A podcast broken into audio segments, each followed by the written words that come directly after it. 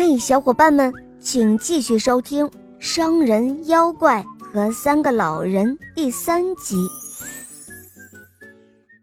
这时候，第三个老人上前对妖怪说：“万魔之王啊，我要给您讲的故事，比这两个故事更加的离奇，望您开恩。”把这商人最后三分之一的性命赏给我。接着，老人便开始讲他的故事了。这匹骡子原是我的老婆。有一次，我在外待了一年，她变心了。她看见我回来，就取来一只水罐子。走到我的面前，开始念咒语：“乌里马拉吼，快把这个人变成一只狗吧！”他念完了咒语，然后他将水洒在我的身上，结果我就真的变成了狗，被他赶出了家门。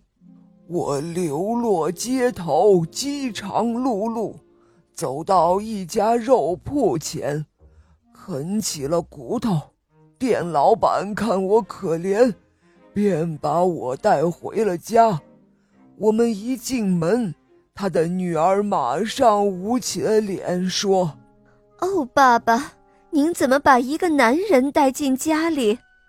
哪有什么男人？”那店老板摸不着头脑。哦，爸爸，这只狗就是男人变的，它被施了魔法。不过，我能帮他恢复原形。哦，那你赶紧把他救过来。于是，那姑娘取来了一罐水，念起了咒语，接着洒了一些水在我身上。她说道。瓦拉西瓦拉呢？让你现出本来的面目吧。于是我又变回成了人。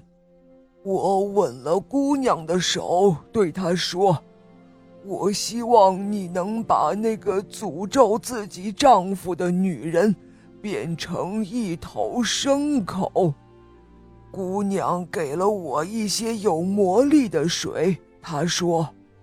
你趁他睡觉的时候，将水洒在他的身上，他就会变成你想要的样子。我回到家里，将水泼在那呼呼大睡的老婆身上，他就变成了这匹骡子。第三个老人说完之后，扭过头问骡子：“自己讲的对不对？”那骡子一个劲儿的点头，仿佛是在说：“是是是，一点儿都没错。”妖怪听完他的故事，又看到骡子那副模样，乐得手舞足蹈，便将商人最后的三分之一的性命赏给了老人。妖怪将商人交给了三个老人，商人劫后余生。大喜过望，不知怎样感谢他们才好。三个老人向他表示祝贺，然后便各自回家乡去了。